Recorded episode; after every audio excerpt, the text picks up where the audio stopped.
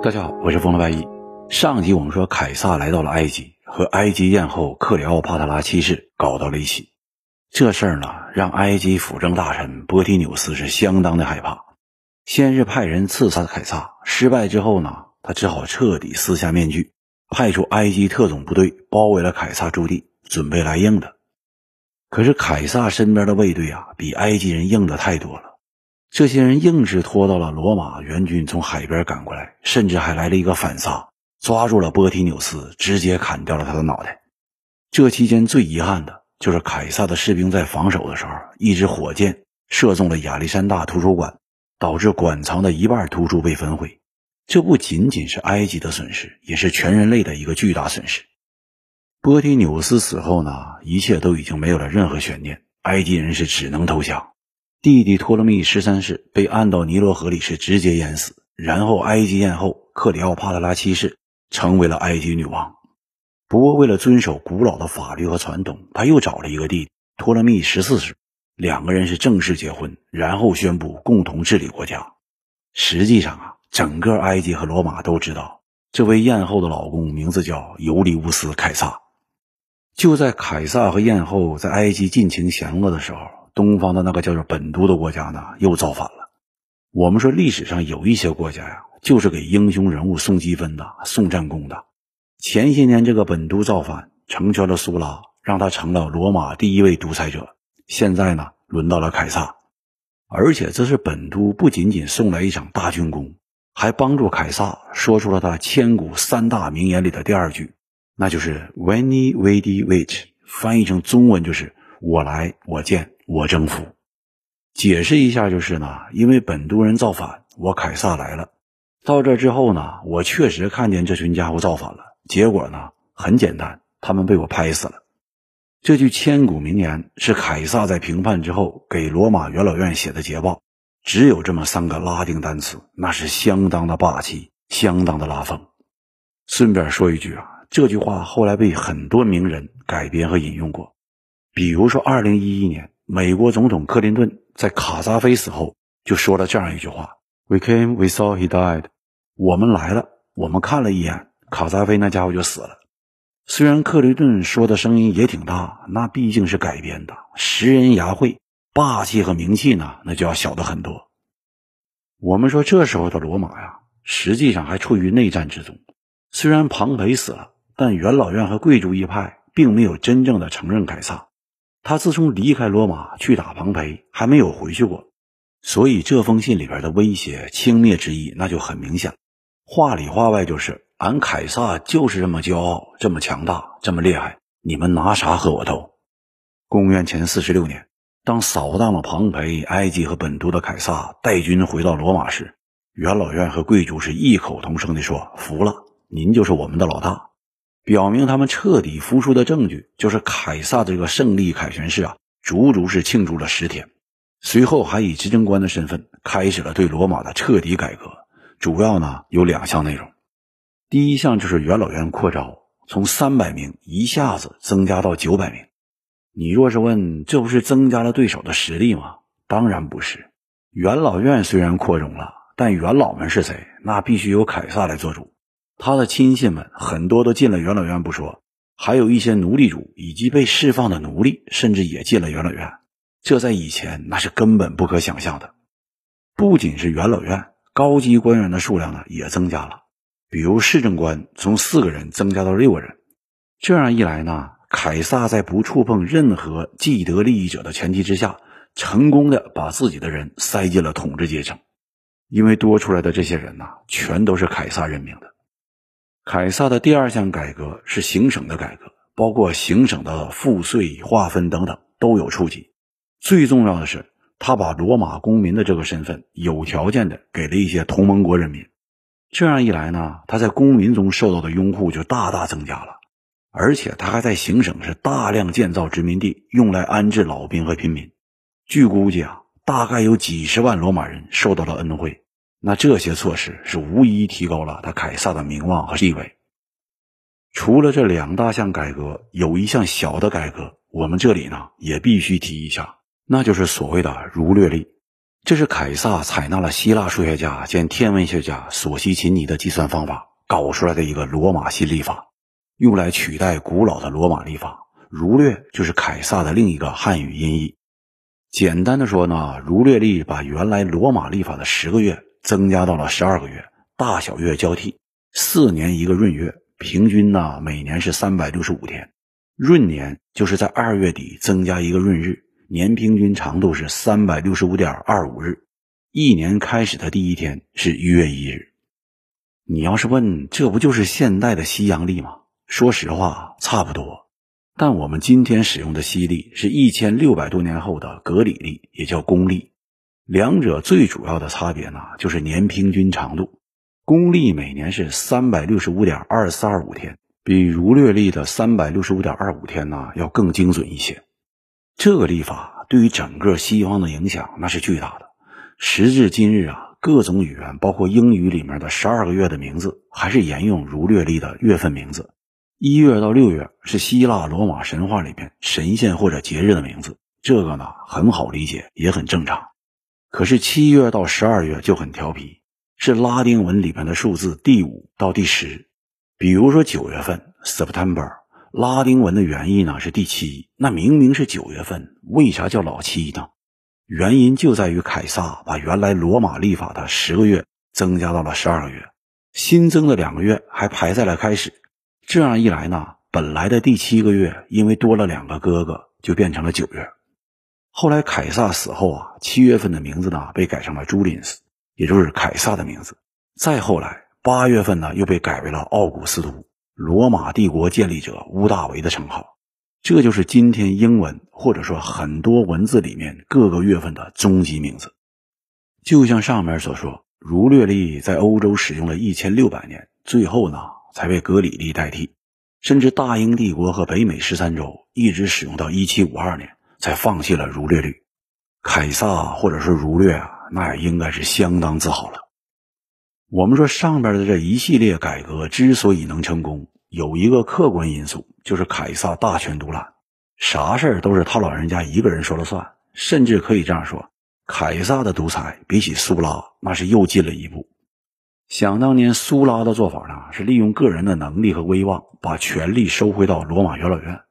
比如，他规定，在立法上，任何提案非经元老院审议，不得提交公民大会。这实际上啊，是限制人民的权利，但同时扩大了元老院的权利。从某种意义上讲，苏拉独裁，不给人民权利，恰恰维护的是罗马共和国的体制。那共和，共和，也就是上层社会的人们共同的。和平的处理国家政务，苏拉呢无疑是这个体制的维护者。他晚年向元老院主动交权，也体现了这一点。可是我们看看凯撒的独裁，那就是真独裁了。所有命令都出自他一个人之手，元老院也只能跟着他的指挥棒是瞎转悠。到了公元前四十四年，凯撒爬到了他个人政治生命的顶峰，被任命为终生独裁官，并且还拥有大元帅。大祭司长以及祖国之父的尊号，集军事、行政、司法、宗教大权于一身，成为名副其实的罗马独裁者。你可能问了，祖国之父是一个什么称号？其实呢，这就是我们近代一直说的“国父”一词的出处，而且它也不是凯撒独创的。如果你还记得我们前面说过，高卢人曾经占领并且血洗了罗马城，你应该还记得那位执政官。卡米卢斯，他是最早获得“祖国之父”这个头衔的罗马执政官。你别管高卢人家最后啊是不是拿钱走人的，他们是因为卡米卢斯才撤退的。就这一点，罗马人就很感激后者，所以呢，才创造性的发明了这么一个头衔，用来向卡米卢斯表达感激之情。后来的马略和西塞罗也都获得过这个头衔。现在呢，就轮到了凯撒。作为罗马共和国前所未有集大权于一身的统治者，他获得这个头衔，那是一点都不意外。啥都一个人说了算，那不就是爹吗？但凯撒的问题啊，恰恰是把自己真的当做人家的爹了。这个人家呢，指的是马尔库斯·布鲁图斯。布鲁图斯的娘名字叫做塞维利亚。在布鲁图斯八岁的时候，他爹被庞培给整死了。两年之后。也就是公元前七十五年，塞维利亚就成了凯撒的情妇。那时候的凯撒还很年轻，情妇无数，但所有人都没想到的是，塞维利亚一直没嫁人，和凯撒的情人关系整整维持了三十年，一直到现在的公元前四十四年，凯撒都五十六岁了，俩人还没分开。我觉得呀，这就应该算是真爱了。因为塞维利亚的关系，凯撒对布鲁图斯呢就特别的好，一直都把他当做亲儿子看待，认为自己呢就是对方的爹了。但布鲁图斯这小伙子呢却不领情，也一直坚定地站在凯撒的对立面。本来是庞培杀了他亲爹，但布鲁图斯呢却和庞培搞在一起对付凯撒。失败之后，凯撒不仅没杀他。反而在塞维利亚的要求下，让布鲁图斯呢进入了元老院，着力进行培养。可是无论如何，布鲁图斯呢就是恨凯撒。那么，对于给了你娘快乐、给了你政治生命的人，这种恨意是从何而来呢？史书上说呀，布鲁图斯是因为热爱共和，所以对凯撒这个独裁者很愤恨。不过呢，我恰恰学过一点点心理学，这事儿如果从心理学上解释，那很好理解。很可能是因为布鲁图斯有一点点恋母情节，而他娘几十年如一日的爱着凯撒，让他很是嫉妒。不过呢，这只是我一家之言。当然，除了布鲁图斯恨凯撒的人呢，还有不少。这里面有共和体制的强烈拥护者，也有对凯撒个人权力太大而不满的元老们。而到了公元前四十四年，发生了两件事，终于让这些暗地里的反对派联合起来。下定决心呐，要搞出点动静来。这两件事，第一件是凯撒的副手安东尼公然称呼凯撒为王。虽然凯撒拒绝了，但在某些人的眼里，那安东尼这小子就是受了凯撒的指使来试探大家的，看一看大家的反应。第二件呢，是凯撒想去远征帕提亚。好巧不巧的是，出发之前，占卜的巫师就说了，只有王者才能征服帕提亚。这句话你可以理解为字面的意思：你凯撒脑袋上没有国王的帽子，这次去啊一定要失败了。但如果你反过来理解，万一凯撒成功了，那是不是就意味着老天爷说了，这个人一定要登上王位呢？上面这两件事儿，在布鲁图斯和很多人的脑袋里都形成了一个无比清晰的信号：凯撒这家伙要称王。于是呢，就发生了下面这件事儿：公元前四十四年三月十五日。凯撒被骗去元老院去读一个陈情书，正当他懒洋洋的照本宣科的时候，一名叫做卡西乌斯的元老是率先发难，用藏在袖子里的匕首刺穿了凯撒的脖子。随后呢，很多元老是一拥而上，纷纷向凯撒举起匕首。当凯撒看到人群里面目狰狞向自己扑过来的布鲁图斯之时，他放弃了反抗，用袖子呢盖住了自己的脸。任由元老们把他戳了无数个洞，气绝身亡。凯撒大帝是就此谢幕。这是我们多次引用的史学家普鲁塔克的记载。但是在很多其他人的书籍里，凯撒当时是说了一句话的。这句话的版本呢也有无数个，以莎士比亚写的《凯撒大帝》里面最为流行。如果把原话直接翻译过来，那就是“还有你吗，布鲁图斯？那就倒下吧，凯撒。”但这样的翻译呢，是达不到信达雅这样的翻译境界。于是清末民初的时候，这句话被翻译为“吾儿亦有汝焉”，孩子啊，怎么你也想整死我？这就很好的刻画了凯撒当时的心理活动。看着自己从小看护到大、着力培养的孩子举着刀冲向自己，眼睛里是毫不掩饰的恨。即便是凯撒这样伟大的人，也立即是心灰意懒，觉得这人间呐，实在是不值得。但这话呢，要是让一个东北老爷们来翻译，那就是小兔崽，咋还有你呢？无论如何，他都是凯撒三句名言里的最后一句。在莎士比亚的剧里，布鲁图斯刺杀成功之后，恨恨的当场说了一句：“这就是暴君的下场。”实际上，按照历史学家的看法和后来发生的实际情况，很可能布鲁图斯是没有说过这句话的。即便是说了，估计也没人在旁边听。因为凯撒一死，元老院们这些凶手们当时就傻眼了，那种感觉就是我刚才他妈的干了什么？反应过来之后，一个个是转身向外奔逃，然后就没有然后了。我们说，仅仅就从这一点来看，这次的刺杀呀，很可能就是一次临时的起义。也就是卡西乌斯、布鲁图斯这些人在开会前临时一串联，大家就藏着刀子进了会场。等看到有人带头拿刀去杀凯撒，也就抽出刀来上去砍两下子。不过我们这里呢，可以想一下，以凯撒的精明和当时的独裁手段，如果这些家伙真的是预谋了很长时间，那很难不被凯撒发现。换句话说，这个临时起义反而让凯撒是毫无防备。结果就是一代霸主就这么给弄死了，可谓是冥冥之中自有天意。